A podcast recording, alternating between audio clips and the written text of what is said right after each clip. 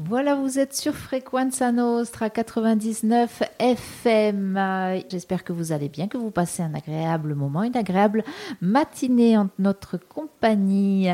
J'ai le plaisir de retrouver, je dis bien retrouver dans le studio de Frequenza Nostra, eh bien, deux personnes qui étaient venues il y a quelque temps de ça, qui sont auteurs d'un livre. On va en parler un petit peu encore. Hein, voilà, Dominique Camusso et pardon, j'ai encore oublié votre prénom. J'ai le nom, mais pas le prénom. Marie- Marie-Antoinette. Marie-Antoinette, forcément. Et en plus, comment on peut oublier ce prénom, Marie-Antoinette Ario Ravie de vous avoir, je le disais, euh, euh, sur ces ondes de Frequenza Nostra. Euh, vous êtes les auteurs d'un livre qui s'appelle La vie brisée d'Eugénie Djandi. Un livre que vous étiez venu présenter sur ces mêmes ondes il y a quelques années de ça. C'était quand nous étions encore dans ce petit studio, toujours dans la Galerie des Salines, mais beaucoup plus petit qu'ici.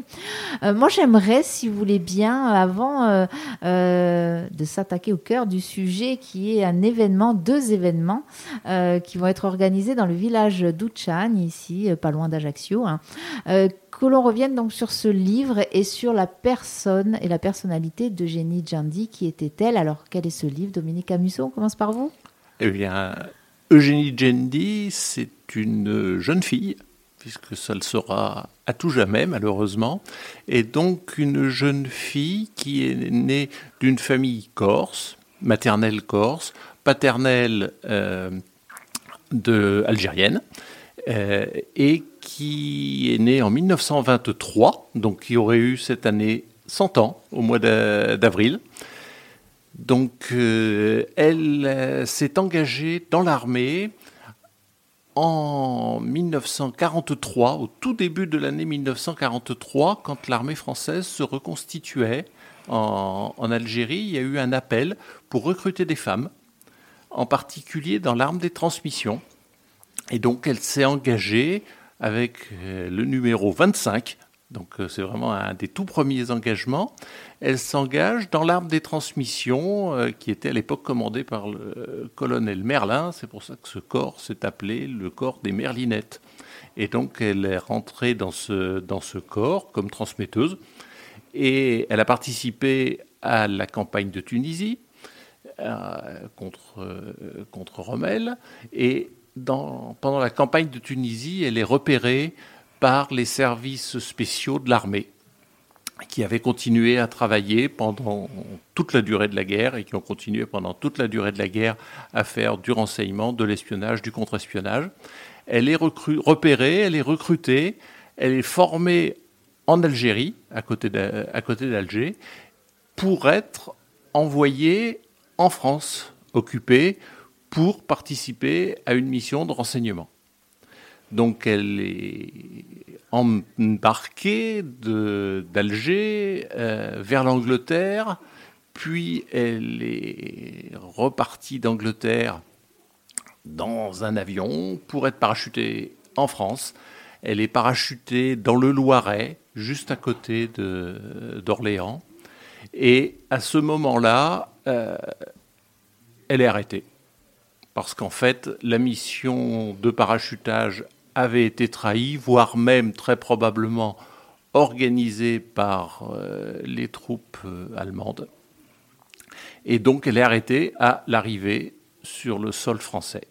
Et à ce moment-là, elle suit malheureusement un parcours de prisonnière. Elle est emprisonnée à la Gestapo d'Orléans, très rapidement évacuée de la Gestapo d'Orléans vers la Gestapo de Paris, où elle est emprisonnée, torturée et tout ce que l'on peut euh, imaginer. Incarcérée à la prison de Fresnes, incarcérée à la prison de Fresnes jusqu'en 1944, et le débarquement a eu lieu euh, en Normandie, et les troupes approchent. La libération de Paris est prévisible. Et à ce moment-là, les forces d'occupation décident d'évacuer et de déporter tous leurs derniers prisonniers qu'ils gardaient comme monnaie d'échange sur le territoire français. Donc, début août 1944, elle est déportée vers Ravensbrück. Elle arrive au camp de Ravensbrück euh, début septembre. Le, le parcours est long, il y a des étapes. Et elle arrive là-bas avec d'autres agents des services spéciaux français. Et dans ce camp, elle demande à être traitée comme un officier de l'armée française, ce qu'elle était. Elle était lieutenant de l'armée française. Euh, elle n'avait rien à faire dans un, camp, donc elle demande à être transférée dans un oflag. Euh, et un jour du mois de janvier 45, euh, elle est convoquée avec ses trois autres camarades de, combat. Elle est convoquée à la commandanture du, du camp de, de Ravensbrück. Et elle est persuadée, avec les autres, qu'elles vont être euh, transférées vers un off-flag. Elles seront assassinées le soir même à l'entrée du camp de Ravensbrück. Assassinées, hein, c'est bien le mot. Hein. Ah oui, tout à fait. Euh, elles, sont, elles sont emmenées et elles sont assassinées d'une balle dans la tête. Elle, était toute jeune, en tout cas Eugénie. Elle n'avait pas 22 ans. Voilà. Donc toute jeune résistante, toute jeune militante. elle, elle avait, euh, oui, elles sont, c'est des gens qui sont. C'est pour ça que j'ai commencé en disant qu'elle aurait eu 100 ans aujourd'hui. Il y a un mois et demi, on a fêté le centenaire de Marie-Josée Chombardelot, qui était avec elle à Ravensbrück. Marie-Josée Chombardelot est actuellement une centenaire qui vit à, à l'institution des Invalides, mais elle est vivante. Qu'est-ce qui a fait qu'à un moment donné, tous les deux, vous vous êtes intéressés euh, euh, particulièrement à, cette personne, à Eugénie? Euh, ben c'est en fait c'est sa famille maternelle qui est originaire d'Ouchiagne et sa grand-mère a fait a posé sur le caveau de la famille de Margot une plaque à la mémoire de sa petite fille. Et cette plaque, moi, m'a toujours beaucoup intrigué. C'est pour ça que finalement, à bout de beaucoup d'années, on a décidé de chercher, surtout que maintenant c'est possible parce que les archives sont ouvertes. Les archives militaires, il y a des délais pour y accéder. Et donc à partir de là, on a débobiné toute la pelote sur ses origines familiales, ce qui n'était pas évident, parce qu'accéder à l'état civil en Algérie, c'est pas évident du tout. Euh, et ensuite, euh, bon, la carrière militaire, euh, les chemins de la déportation, parce que ça, ça aussi c'est compliqué, parce qu'il faut voir qu'elle elle est sous une fausse identité quand elle est déportée. Elle s'appelle Jenny Sylvagne.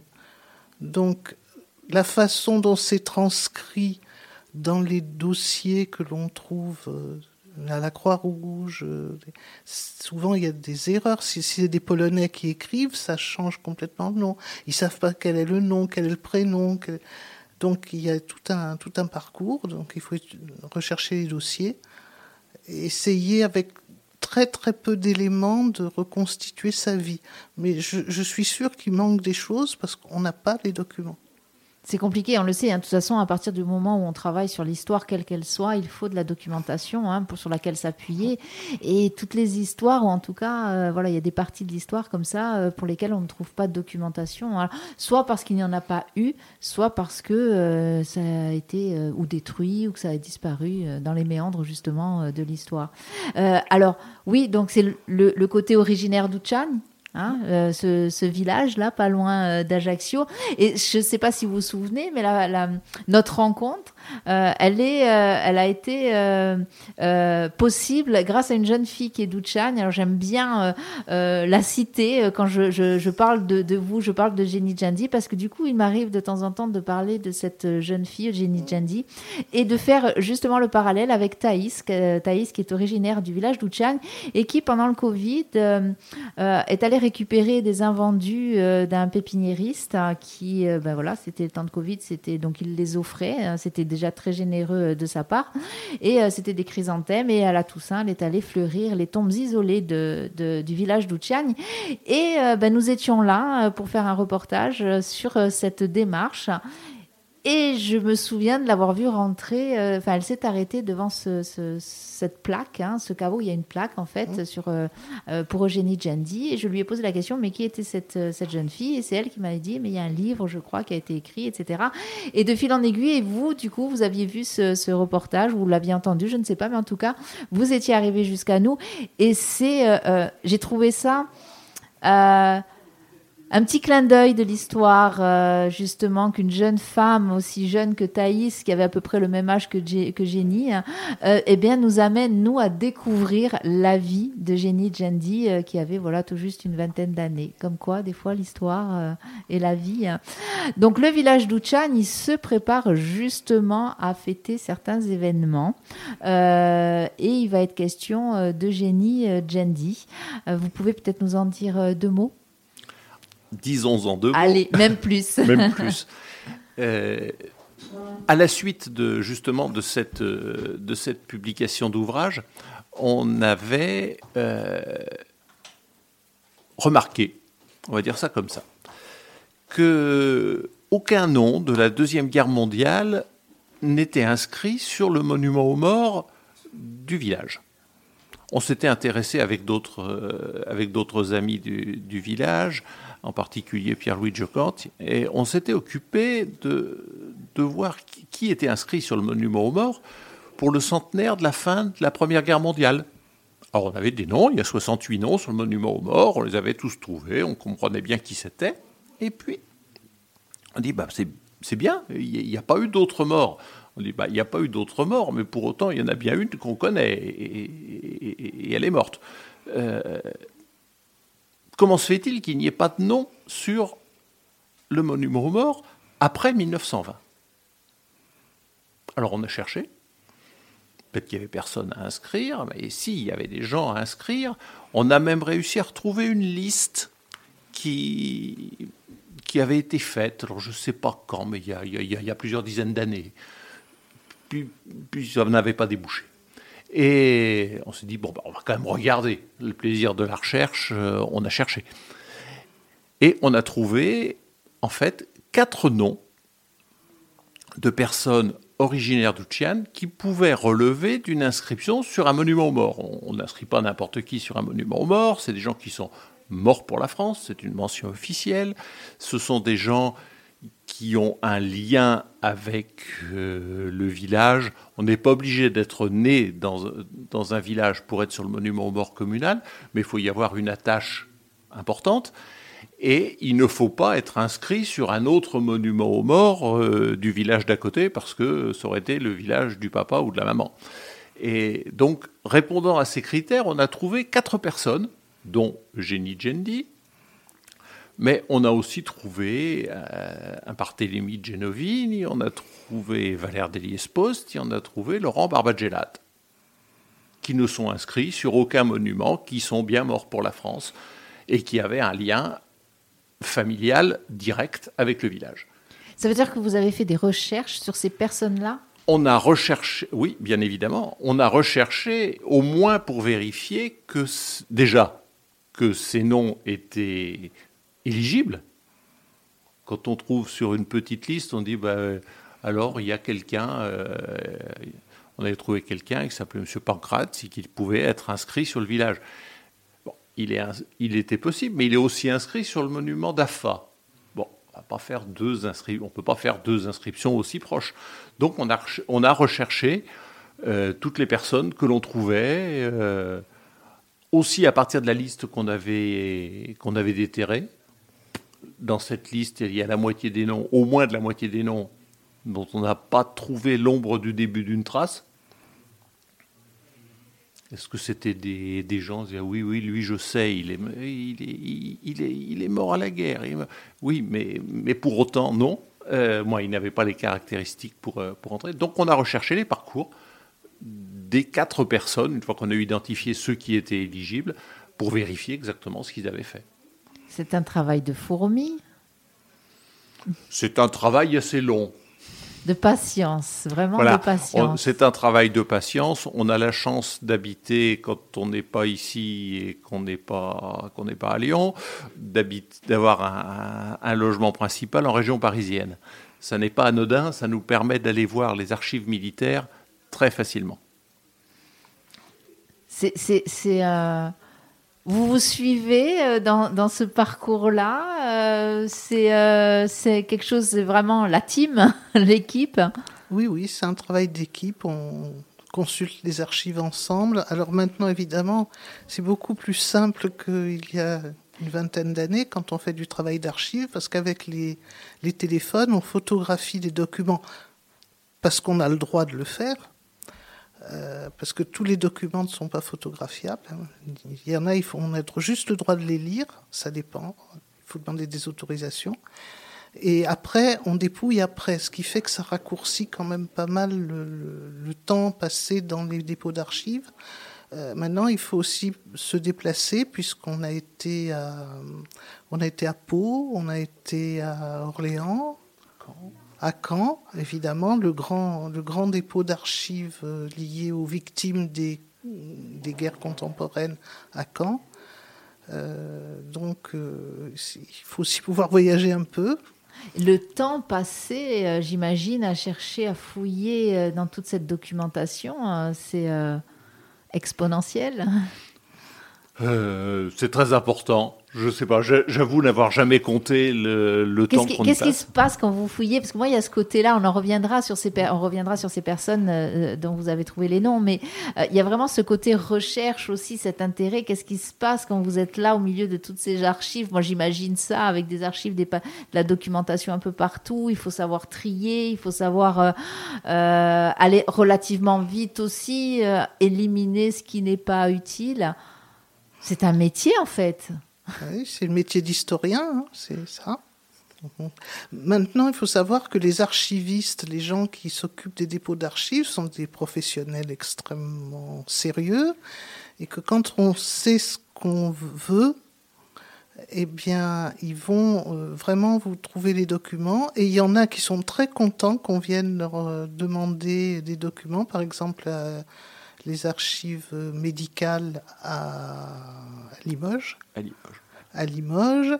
Euh, bah, je mélange un peu des fois. Ils étaient très contents qu'on vienne consulter parce que euh, ils, ont peu de monde et beaucoup d'archives. Ils voudraient bien valoriser leurs dépôts. Alors, ce sont, sont des archives militaires. Hein. ce sont des militaires. Et donc, euh, quand on leur indique vraiment ce qu'on veut, ils vont, ils vont chercher, ils vont nous apporter les, dossiers. C'est l'intérêt hein, de ces euh, regroupements d'archives, justement, c'est de pouvoir partager, faire connaître ces documents et cette documentation, et, les faire connaître, mais pas n'importe comment aussi. Hein. Hein, c'est pas de balancer des documents comme ça, euh, c'est d'expliquer à quoi ils servent et, et enfin, ce dont ils témoignent, en fait les archives sont. Alors, d'abord, une archive, c'est produit par, euh, un service euh, qui a travaillé dessus, et puis qui un jour dit bah, Moi, j'en ai plus besoin, elles sont plus actives, j'ai plus besoin de ces documents, il faut, ou pas, les archiver et en faire quelque chose. Donc, quand on cherche, on parlait de. Marie-Antoinette parlait du, du, dépôt de Limoges, c'est pour un des, un des quatre que l'on va avoir. Il meurt dans un accident et dans un hôpital l'hôpital de Constantine, en Algérie. Bon, est-ce que vous auriez la trace de euh, Valère Deliès-Post qui serait mort dans un accident de train euh, et euh, qui a été transporté à l'hôpital de Constantine?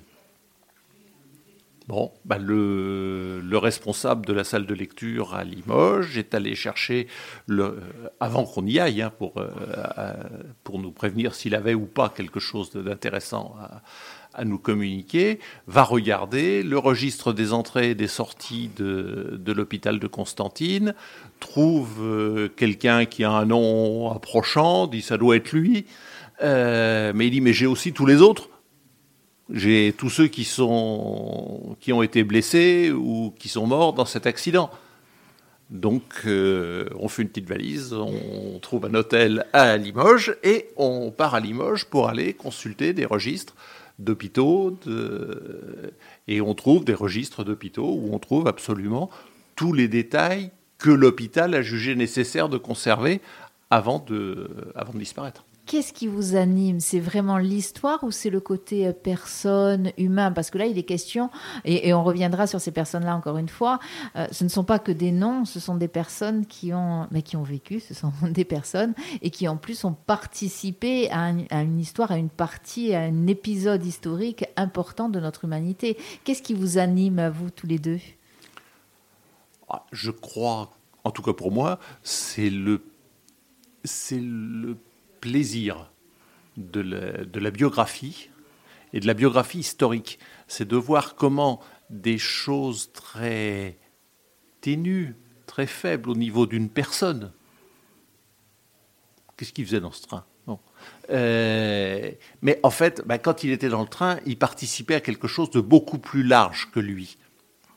C'est un peu l'effet papillon aussi. Bah, hein. oui, et puis c'est quelque, quelque chose, on trouve à travers une entrée très individuelle, très fine, très personnelle, on trouve toute l'histoire, ou une grande partie de l'histoire.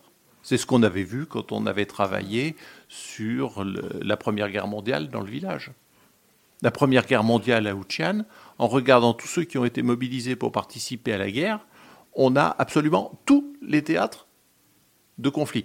Absolument tous la Chine, l'Afrique noire, les, fronts d'Orient, les fronts occidentaux, on trouve absolument tout en regardant à peu près 300 personnes.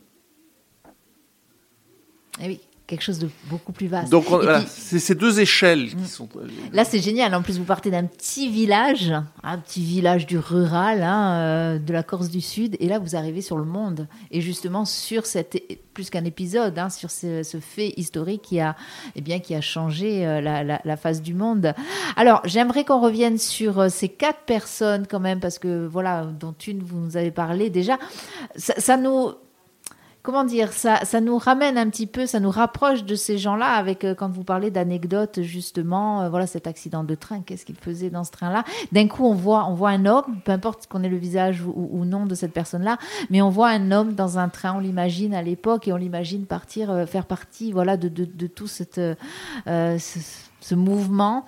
donc on revient, on va partir un petit peu, on va faire une petite pause musicale, toute petite pause musicale euh, qui vaut son pesant d'or parce qu'on va partir avec Jacques Couliot, les euh, Hosanna in Excelsis, une voix magnifique, une chanson magnifique. Et, surtout ne partez pas, on se retrouve juste après, on parlera de ces quatre personnes, de ces quatre noms euh, qui vont figurer au monument aux morts à Uchan. Allez, c'est parti, un petit jingle peut-être.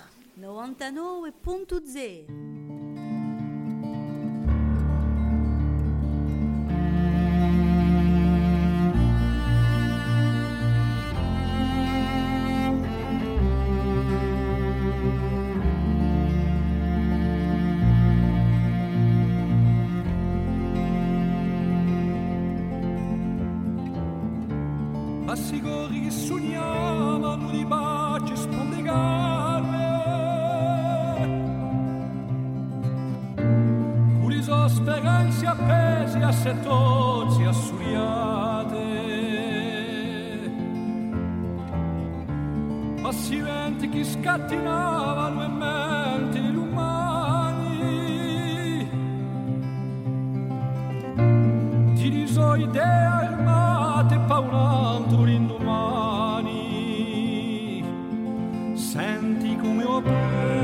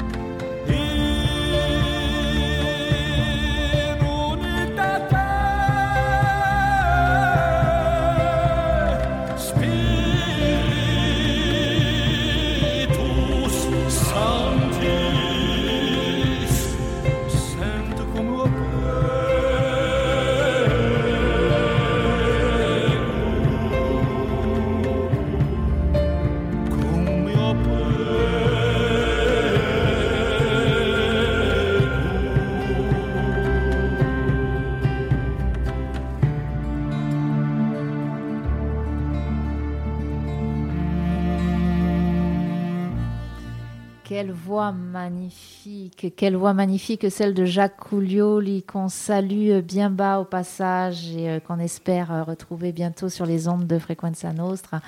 Qui sait, ou au téléphone, ou peut-être en direct. Jacques, si vous nous écoutez. voilà, l'appel est lancé. Euh, Vraiment, moi, je me lasse pas de cette euh, chanson, de cette voix. euh, voilà, bref, ça c'est fait.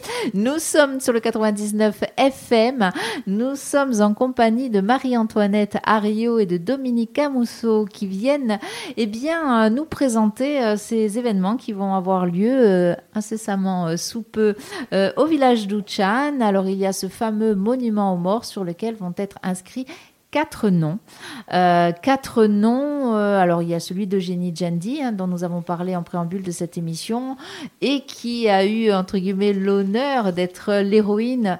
Euh, alors de sa vie, c'est ça déjà, mais aussi euh, d'un livre que vous avez écrit donc sur elle, euh, La vie brisée euh, d'Eugénie Djandi, cette jeune résistante qui est euh, morte, assassinée. Elle avait euh, 22 ans. Donc euh, voilà, c'était déjà des parcours forcément très très sombres, très très difficiles et en même temps euh, tellement plein de bravoure. On ne peut que, enfin en tout cas, on ne peut qu'être respectueux de ces euh, de ces jeunes qui à un moment donné se sont dit euh, on va se lever, on va se battre pour ben, pour la liberté parce que c'était ça, hein, c'était vraiment ça à ce moment-là. Donc voilà, Uchani, un monument aux morts avec quatre noms. Donc on a dit Eugénie Djendi. Je vous laisse continuer, Dominique. Alors, après Eugénie Djendi, nous aurons Barthélemy Genovigne, nous aurons Valère Deliespost et Laurent Barbagellat. Et Voilà alors quatre noms. quatre noms. On a, on a déjà évoqué euh, un de ces noms-là, et moi, j'aimerais vraiment qu'on insiste là-dessus. Ce ne sont pas juste des noms, ce sont des personnes, des personnes dont nous en parlions euh, tout à l'heure euh, en off, là, pendant la, la- la pause.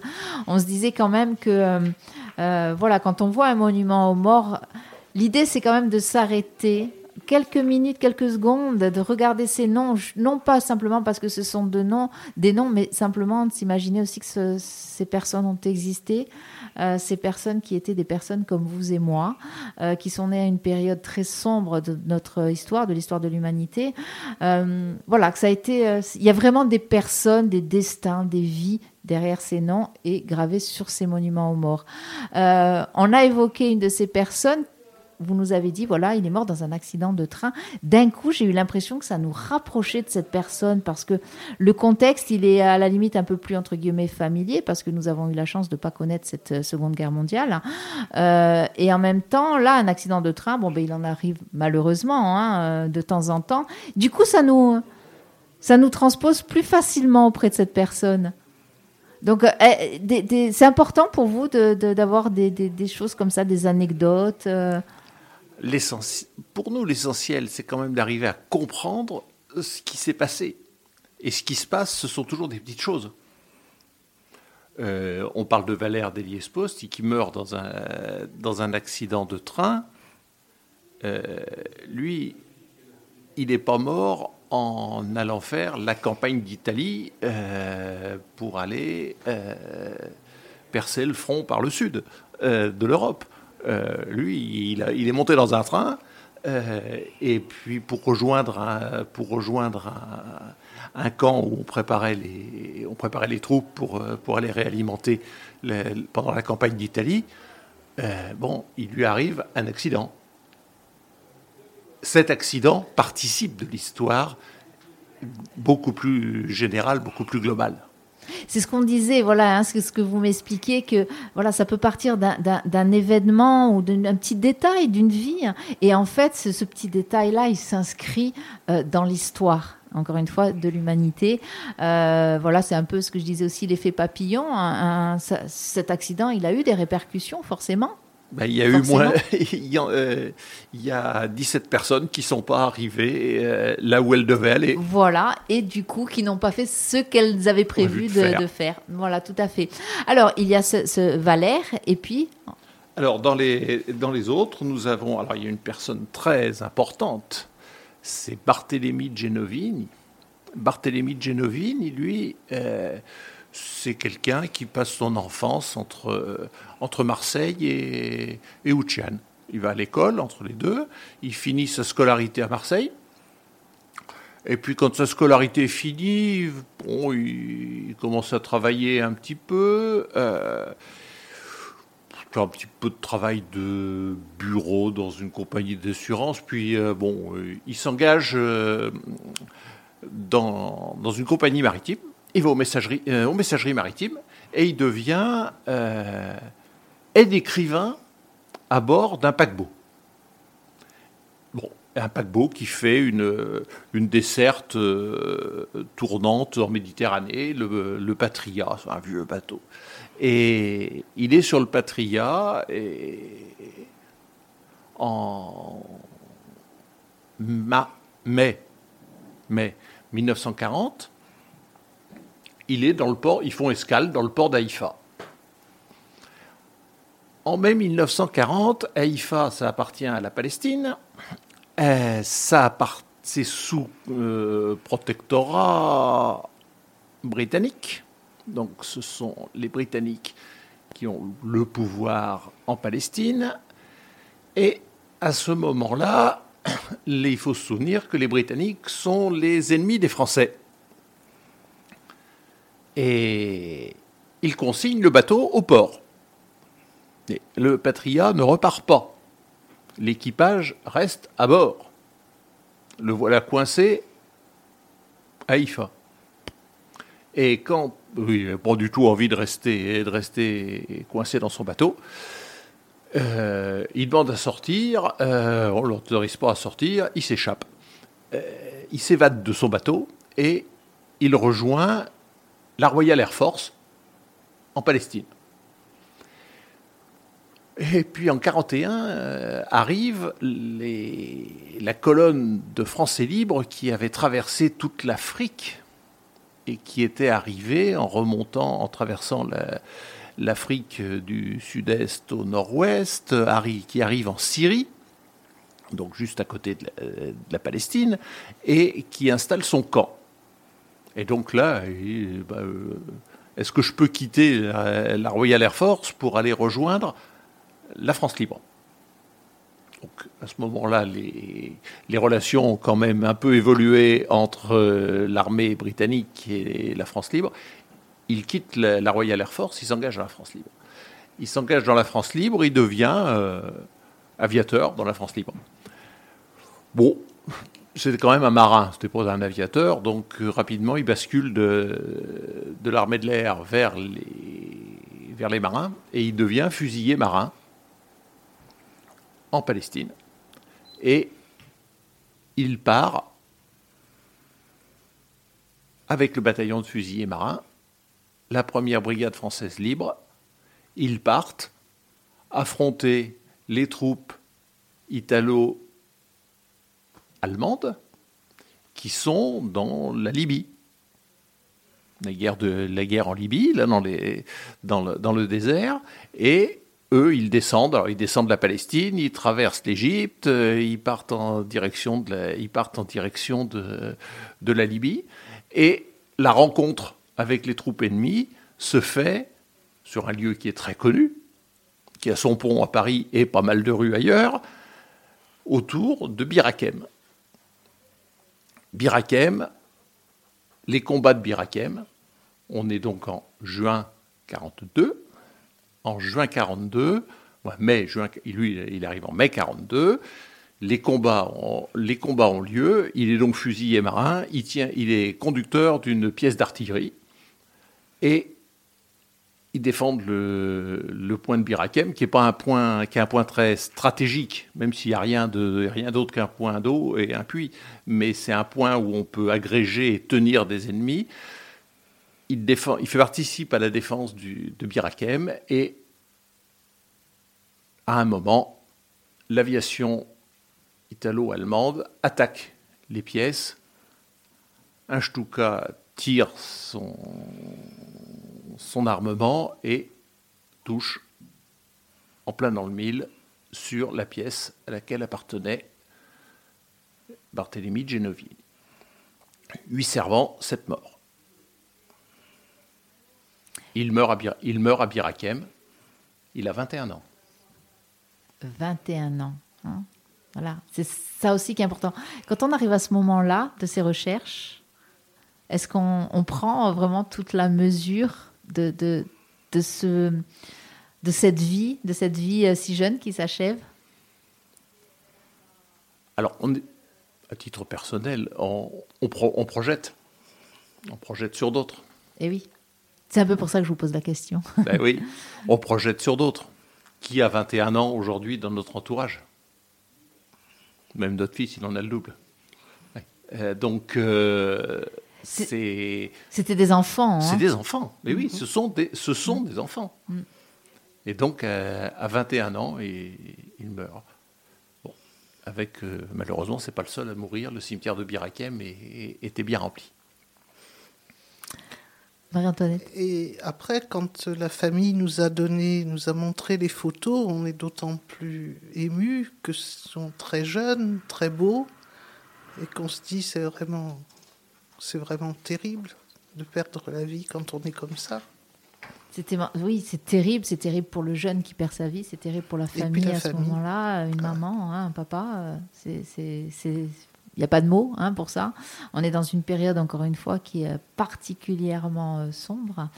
Euh, oui, voilà, encore une fois, Merci hein, euh, pour nous euh, dresser euh, ces portraits, ces, extraits hein, de, vie qui ont conduit à la mort de, ces jeunes-là et qui ont conduit à, ce que leur nom soit gravé. Hein. vous avez d'autres... Enfin, ah, on en a d'autres. Puisqu'ils bah sont quatre. Ils sont quatre, et puis ben, voilà. Alors, on, va quand même reprendre Valère, Valère Deliès-Post, qui, qui, lui, dans son accident de, dans son, dans son accident de train, bah, lui, il est dans un train euh, qui donc c'est un lui il avait été il est un peu plus âgé, il est né en 1915. Donc euh, bah, il a été rattrapé par la mobilisation des réservistes euh, à la déclaration de guerre. Il est en Corse, il reste en Corse, et comme tous les, tous les Corses qui ont été mobilisés, démobilisés, remobilisés, en 1943, il part vers le, vers les départements d'Algérie. Il part vers le département d'Algérie, un tirailleur, euh, tirailleur algérien. Et euh, à un moment, il est prévu pour aller participer, à la, pour rejoindre une unité, pour aller recompléter euh, les troupes qui participent à la campagne d'Italie avec, avec un autre Uccianais et à leur tête le général Juin. Et donc, il prend le train. Bon, ils sont nombreux à prendre le train, ils sont plus de 90. Euh, et puis, euh, non, ils sont, même presque 150 à prendre le train. Euh, il prend le train. Alors, il y a, de tout. C'est un, train militaire, mais avec plein de gens de, situations différentes. Des gens qui vont rejoindre leur corps, des gens, des civils qui en profitent puisqu'il voyageait avec quelqu'un qui devait pas être loin d'être Ouchianais, ou en tout cas qui a un nom, puisqu'il s'appelle Pancrate, qui est, qui est très proche, et qui lui, il allait passer son bac. Donc voilà. Il y, a, il, y a, des gendarmes qui, qui, rentrent dans leur garnison, il y a des prisonniers qui sont accompagnés, il y a, il y a de tout. Et puis beaucoup, beaucoup, beaucoup, beaucoup de, de matériel. Donc quelques wagons de, de personnes et puis des, beaucoup de matériel. Le train arrive, ils vont d'Alger à Constantine, donc euh, du milieu de l'Algérie jusqu'à la partie est. Et euh, en arrivant dans le Constantinois au matin, euh, le, train passe, la gare de Berthaud, il passe la gare et il y a une grande, grande, grande, grande, descente pour arriver à la gare suivante.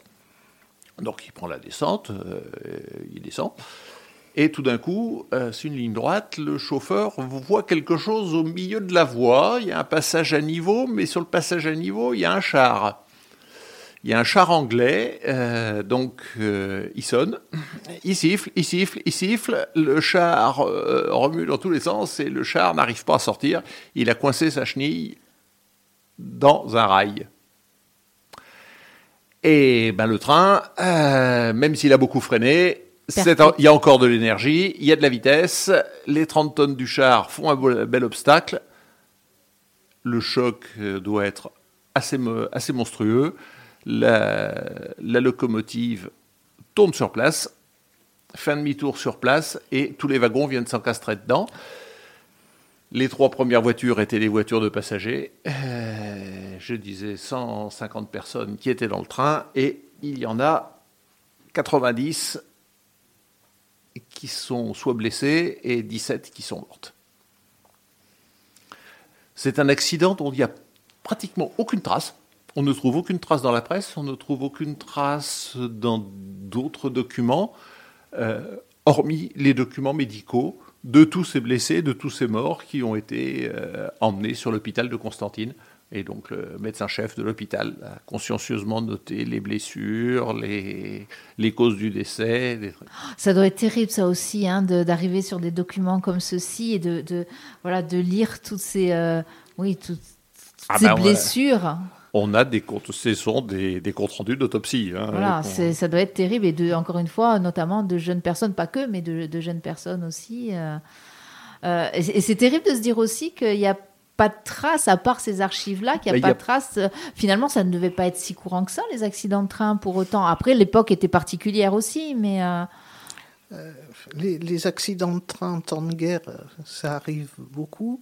Euh, le précédent, c'était un, accident très très grave qui avait eu lieu dans la Première Guerre mondiale, un train qui ramenait des permissionnaires du front italien, puisque pendant la Première Guerre mondiale, les Français et les Italiens combattaient les Allemands ensemble.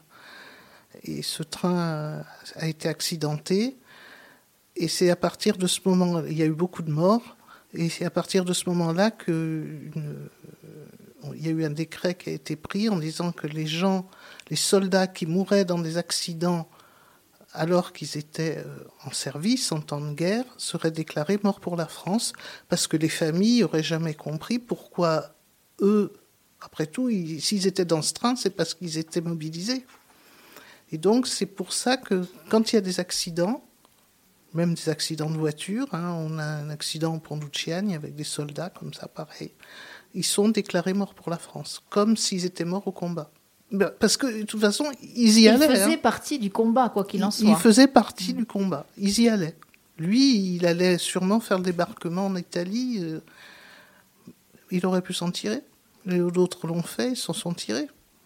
C'est des histoires dramatiques. Alors, on passera sur la vie de Jenny Jandy parce qu'on en a beaucoup parlé. Et moi, j'invite du coup nos auditeurs et auditrices à essayer de se procurer. D'ailleurs, est-ce qu'on peut encore se procurer le livre La vie brisée de Jenny Jandy Tout à fait. Ben voilà, mais vraiment, euh, euh, allez-y parce que cette histoire-là, moi, je l'ai trouvée alors incroyable parce que encore une fois, on est dans une autre époque, mais c'est toujours pareil de se dire que cette euh, cette jeune fille, voilà, elle était toute jeune et qu'elle a fait un choix de vie qui est juste parce qu'elle a vraiment choisi, euh, non pas de mourir, elle n'a pas choisi d'aller à la guerre, mais parce que ça lui plaisait, mais parce qu'il fallait, pour elle, dans son esprit, c'était ça, il fallait. Donc euh, voilà, la vie brisée, brisée pardon, d'Eugénie Jandy, Allez, vous googlez, vous faites ce que vous voulez, vous allez dans une librairie, vous demandez, vous le commandez. Franchement, je vous le recommande. Vraiment, je vous le recommande. Le quatrième nom, du coup. Le quatrième, un personnage très particulier. Allons donc, Ah bah Duchagne. Sûr, Quelqu'un de oui. particulier euh, provenant d'Uchagne On se demande. Laurent Barbagellat. Laurent Barbagellat, lui, c'est quelqu'un. Alors, sa famille, euh, père et mère, sont originaires d'Uchian et étaient partis aux colonies et travaillaient à Saïgon. Enfin, le- son père travaillait à Saïgon comme employé des travaux publics, euh, vraiment une toute petite fonction. Et euh, Laurent Barbagellat, lui, donc fait, passe toute son enfance et son adolescence euh, en ce qu'on appelle le Vietnam. Euh, il était en Cochinchine et euh, donc euh, il fait des études extrêmement brillantes au lycée de Saigon et au lycée d'Hanoï. Des études euh, suffisamment brillantes pour qu'il soit boursier, envoyé pour passer le concours de l'école nationale de la France d'outre-mer. Euh, à l'époque, c'est l'école qui forme les administrateurs coloniaux. C'est une école qui fait aujourd'hui partie de l'ENA. Euh, si on veut parler dans des termes d'aujourd'hui, il est allé passer le concours de l'ENA. Et il le réussit, bien évidemment. Il suit sa scolarité à l'École nationale de la France d'outre-mer. Il devient donc administrateur colonial au moment où la guerre est déclarée. Il n'avait pas encore fait son service militaire. Il a envoyé passer, faire son service militaire et il se retrouve dans l'armée de l'air, au Maroc, un petit peu à Bordeaux, puis beaucoup au Maroc. Et comme il a fait des études, on lui donne des responsabilités et il s'occupe d'administration de bases aériennes et ça ne l'amuse pas. Mais alors pas du tout. On le voit dans ce, ces dossiers sont très intéressants à lire parce que c'est, on sent euh, la personne qui s'ennuie.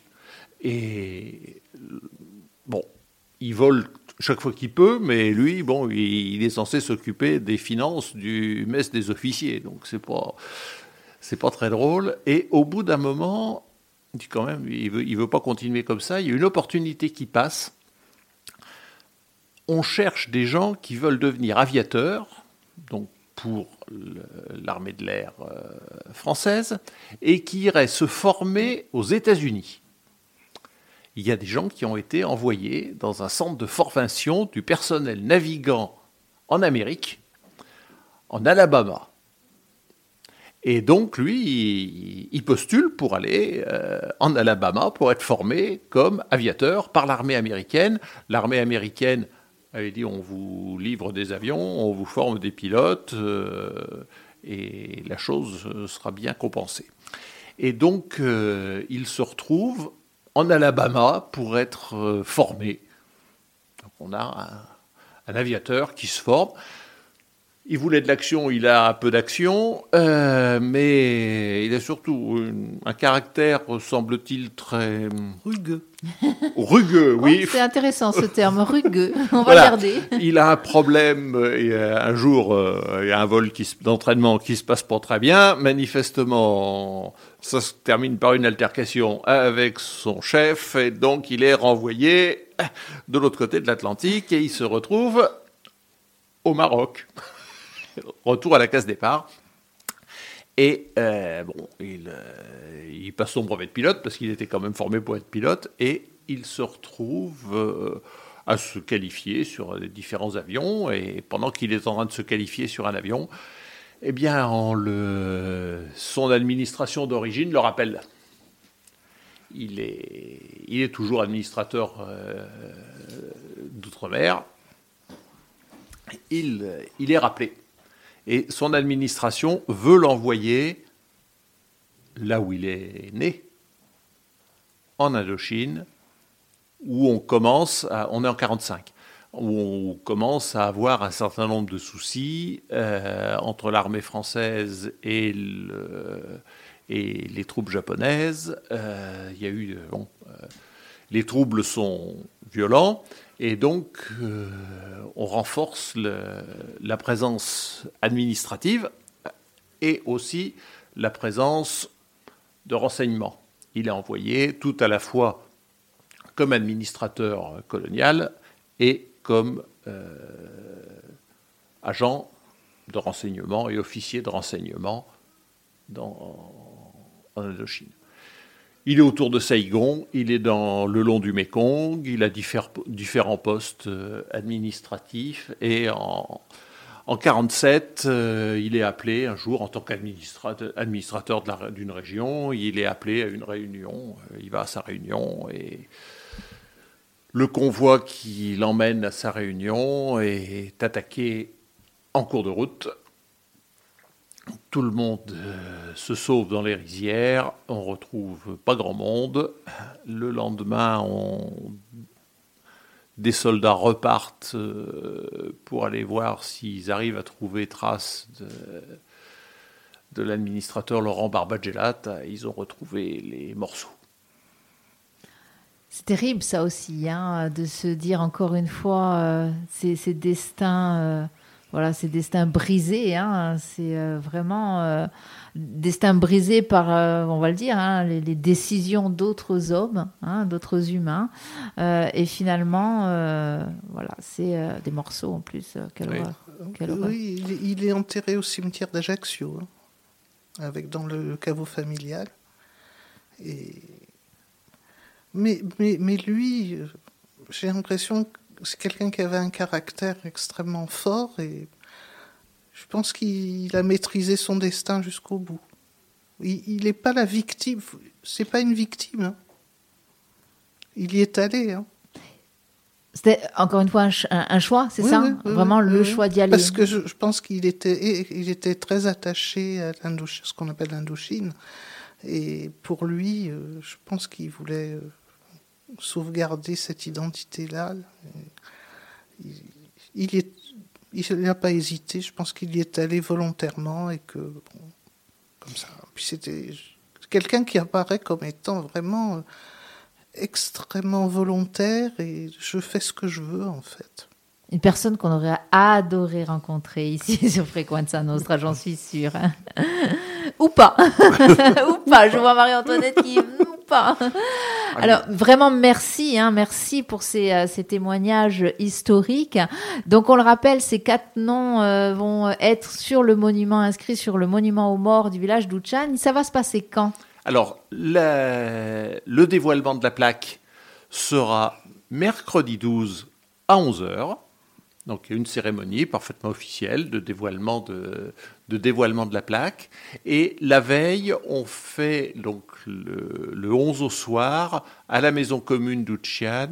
Il y aura quelques conférences pour parler de la, de la guerre, de la résistance, puisqu'on est au 80e, anniversaire, 80e anniversaire de la libération de la Corse. On va quand même, on peut coupler les, les différentes choses. Et euh, on parlera de la, guerre et de la résistance euh, au village, et en particulier d'un parachutage qui a eu lieu sur le col de la Patte euh, le 15 août 1943. Et on présentera aussi les parcours biographiques, un peu comme ce que je viens de faire là, des, des quatre personnes dont les noms seront dévoilés le lendemain. Et on a fait une petite exposition à ce moment-là avec des, documents, alors des originaux, des facsimilés, parce qu'il y en a qu'on ne peut pas exposer, c'est trop. On n'est pas capable d'en assurer la sécurité. Donc, euh, on, ne met pas d'originaux, mais relatifs aux quatre, euh, aux personnes dont on vient de parler, avec des documents, je crois, assez émouvants, puisqu'on a quand même une lettre d'adieu de, Jenny Jendi euh, au père de son filleul. C'est un document qu'on, vient de retrouver. Euh, c'est où elle. Elle sait. Et elle, sait ce qui. Bah, elle sait. Elle sait le risque qu'elle prend. Elle sait le gros risque qu'elle prend. Et elle termine sa lettre en disant J'espère que mon petit Jean-Jacques euh, connaît, saura prononcer mon nom quand je reviendrai. Et si jamais, ne m'oubliez pas trop vite. Donc, euh, bon, il y a des mm. documents comme ça. Il y a le document, on a parlé de, de Barthélemy Genovini à, à Birakem. Ses parents avaient reçu un faire-part de condoléances du général Koenig manuscrit du général annonçant le décès et indiquant l'endroit où il était inhumé à Birakem avant que les corps ne soient ramenés sur le continent. Et la famille était allée à Birakem et a ramené du sable de Birakem. Donc nous aurons du sable de Birakem dans l'exposition. Tout à l'heure, euh, et on terminera euh, peut-être par, euh, par ça, Marie-Antoinette, vous parliez de ces pelotes Hein, ce fil qu'on a envie de suivre et qu'il faut, faut, faire attention de ne pas se disperser. Moi, je tombe sur une, une lettre comme celle que Jenny Jendi a laissée avec ce petit Jean-Jacques. on a cherché Jean-Jacques? On l'a retrouvé, Jean-Jacques? Non, pas Jean-Jacques, mais c'est son frère. Mhm. Donc, lui, et il se souvient d'elle. Et là, du coup, vraiment, vraiment, ça prend corps. Voilà, on pensait qu'il n'y avait plus personne, et ben si. C'est, est-ce que il y a un sentiment de, je sais pas, peut-être de fierté, de gratification plus que de fierté, de se dire, euh, on apporte ça aussi à la famille? Euh, Pour moi, il y a un sentiment de dire, eh ben, non, on ne l'oubliera pas trop vite, parce qu'il y a encore des gens qui y pensent.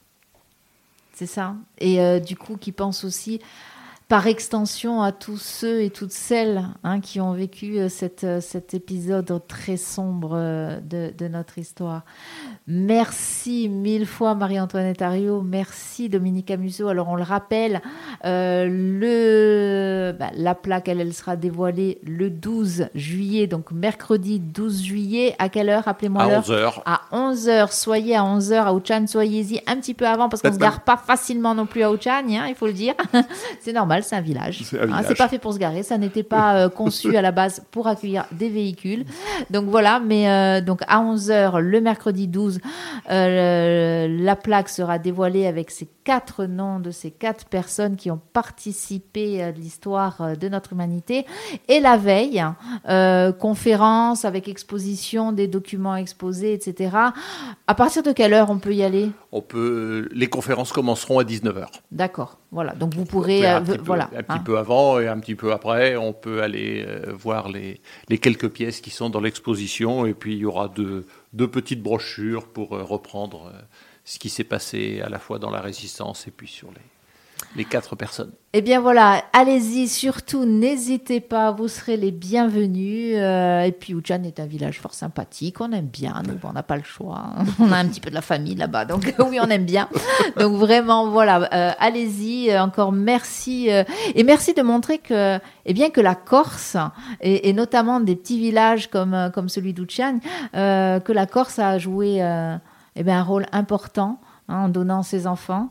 Euh, à, ce, euh, à cette guerre. Hein. C'était le cas pour la Première Guerre mondiale, ça a été le cas pour la Seconde. Les Corses, quand il le faut, ils savent euh, s'engager. Voilà, quand il le faut. Merci Dominique Amiso, merci Marie-Antoinette Ario. On se retrouvera peut-être à l'occasion d'un autre événement, d'un autre livre, parce que là, je sens que c'est bien parti. merci pour, pour tout. À bientôt.